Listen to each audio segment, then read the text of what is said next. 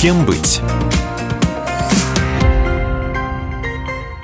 В студии Лидия Андреева. Сегодня я беседую с ректором Южноуральского государственного университета, доктором технических наук Александром Шестаковым. Здравствуйте, Александр Леонидович. Здравствуйте. Давайте поговорим о проекте «Новые возможности для каждого» национального проекта образования. Это большой федеральный проект. И он реализуется в том числе в ЮРГУ. Прежде всего вопрос такой. Что он собой представляет и каким образом реализуется и в привязке э, к региону, и в привязке вообще в целом к стране? Это проект э, дополнительного образования, э, где мы даем курсы связанные с повышением квалификации э, различных э, специалистов, которые э, сегодня важны, особенно в условиях пандемии, изменения сферы деятельности некоторых людей. И здесь мы даем возможность с этой точки зрения ряд программ, таких как цифровые компетенции в профессиональной педагогической деятельности, наставничество в системе непрерывного образования взрослых, цифровая трансформация дополнительного профессионального профессионального образования, модели и технологии образования для взрослых. В этом году вот такой э, спектр программ, такая ориентация программ дополнительного образования, которые дает наш университет. То есть это, получается, доступно и тем, кто локализован на Южном Урале, там, где локализован Юргу, и тем, кто находится за пределами региона. А, безусловно, а, потому что мы работаем с точки зрения дистанционного образования не только а, на то, чтобы мы нас слышали за пределами региона, мы работаем по всему миру. Как финансируется проект и кто имеет возможность в него вписаться и обучиться? Проект финансируется Министерством образования, науки и э, высшего образования Российской Федерации. И мы в этом проекте участвуем уже второй год.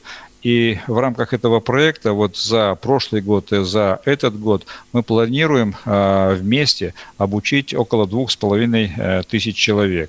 И здесь э, основа а, состоит в том, что университет имеет большое число авторских программ. Вообще у нас около полутора тысяч программ дополнительного образования, но в этот раз мы концентрируемся именно на тех а, вопросах, на тех направлениях, о которых я сказал, которые помогают сегодня а, практически взрослым людям получить дополнительную квалификацию, чтобы в условиях сегодняшнего состояния пандемии и экономики быть востребованными в э, Э, нашей экономической жизни.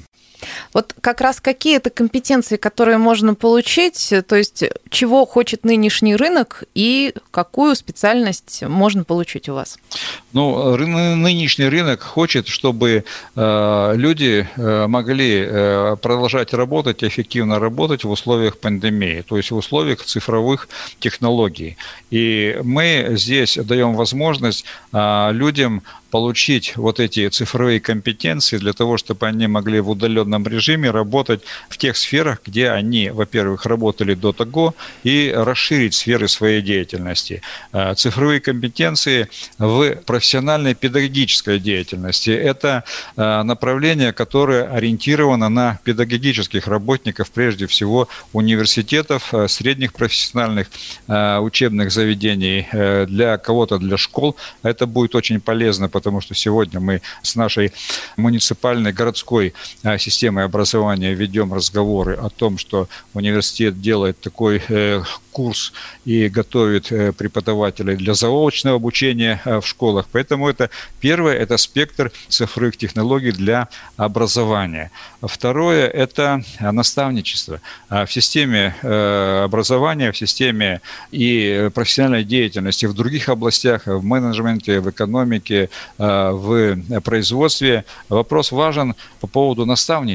И старшие компетентные люди должны правильно помогать молодежи Э, определяться в своей профессии, повышать свою квалификацию. И сегодня это нужно делать э, и э, в удаленном типе, и с применением цифровых технологий, с применением основ и цифровых технологий, тех компетенций дополнительных, которые она дает, вот это тоже важная составляющая, на которую рассчитаны наши программы дополнительного образования.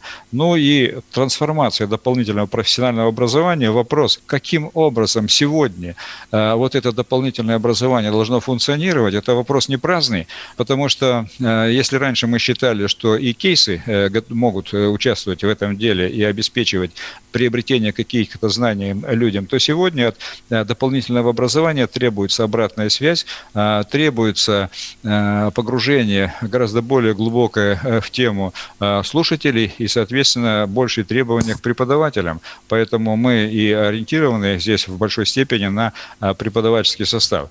Я могу сказать, что наш университет этим делом занимается 15 лет, и вот когда мы заходили в пандемию, понимая, что мы должны делать, как мы должны делать для своего преподавания, мы создали регламенты, регламенты лекционных занятий, регламенты семинаров, регламенты зачетов и экзаменов, регламенты значит, дополнительных занятий э, со студентами.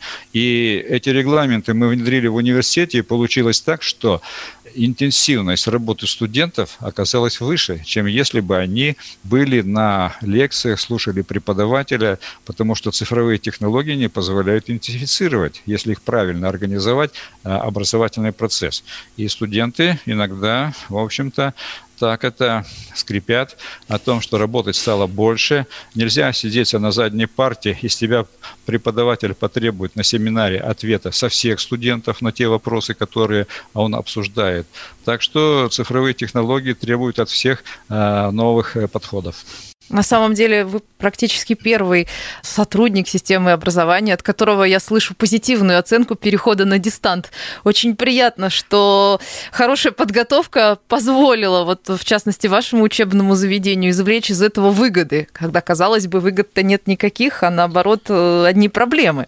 Ну, проблемы, конечно, есть, но есть и выгоды. Понимаете, при правильной работе, при квалифицированной работе, при добросовестной работе это появляются дополнительные возможности возможности, чего не может дать дистант. Она не может дать контакта, непосредственного личного контакта с лектором, с преподавателем, тот, который имеет большой опыт в своей деятельности. А, например, ну, я все-таки инженер, и для меня важно, а, вот когда я был студентом, когда был я аспирантом, и сейчас, когда я научный руководитель, общение а, между молодыми людьми и их наставником.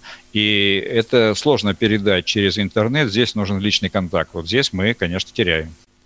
Расскажите о возможностях дистанционного обучения, то есть э, в каком виде это все происходит, особенно если действительно нет возможности постоянно ездить в ВУЗ, ну, потому что человек находится, подключается к вам из совершенно другого региона.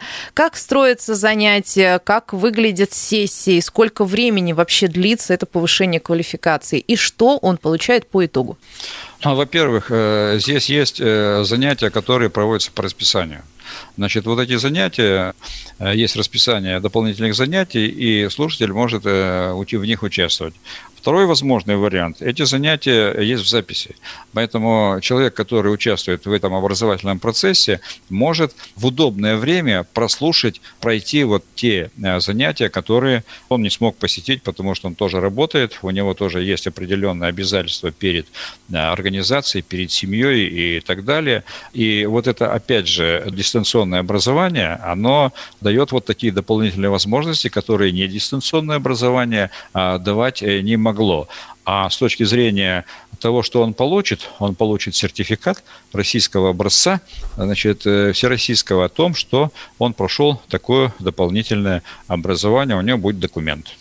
Расскажите о специальностях, которые есть у вас в арсенале. Я, конечно, понимаю, что, наверное, всю номенклатуру нам просто не хватит эфира озвучить, но направление, на которое можно сориентироваться.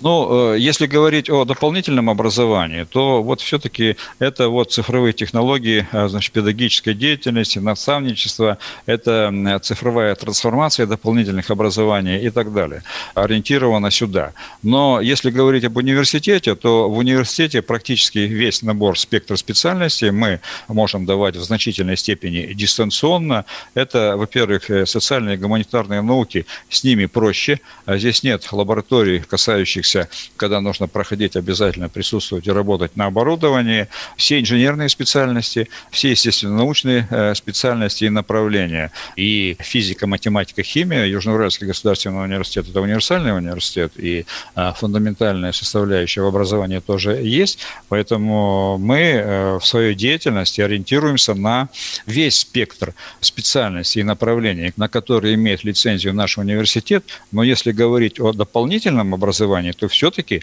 мы э, в дополнительном образовании в соответствии с контрактом, который у нас с Министерством образования и науки, мы ориентируемся на цифровые компетенции в педагогики. Мы хотим дать больше знаний, а, больше компетенций именно педагогам и научным работникам, работающим в сфере образования и науки, для того, чтобы они в это время были более эффективны в своих э, учреждениях. Это очень полезная работа, и даже когда пандемия закончится, она нам даст в итоге вот это самое расширение компетенций, в том числе и в цифровом плане. И гораздо меньше людей будет бояться и компьютера, и дистанционной работы, и это однозначно благо. Удачи вам в этом направлении, в этой вашей работе. Большое вам спасибо. Я напомню, мы беседовали с ректором Южноуральского государственного университета, доктором технических наук Александром Шестаковым. Спасибо вам. Спасибо большое. Успехов в «Комсомольской правде». Кем быть?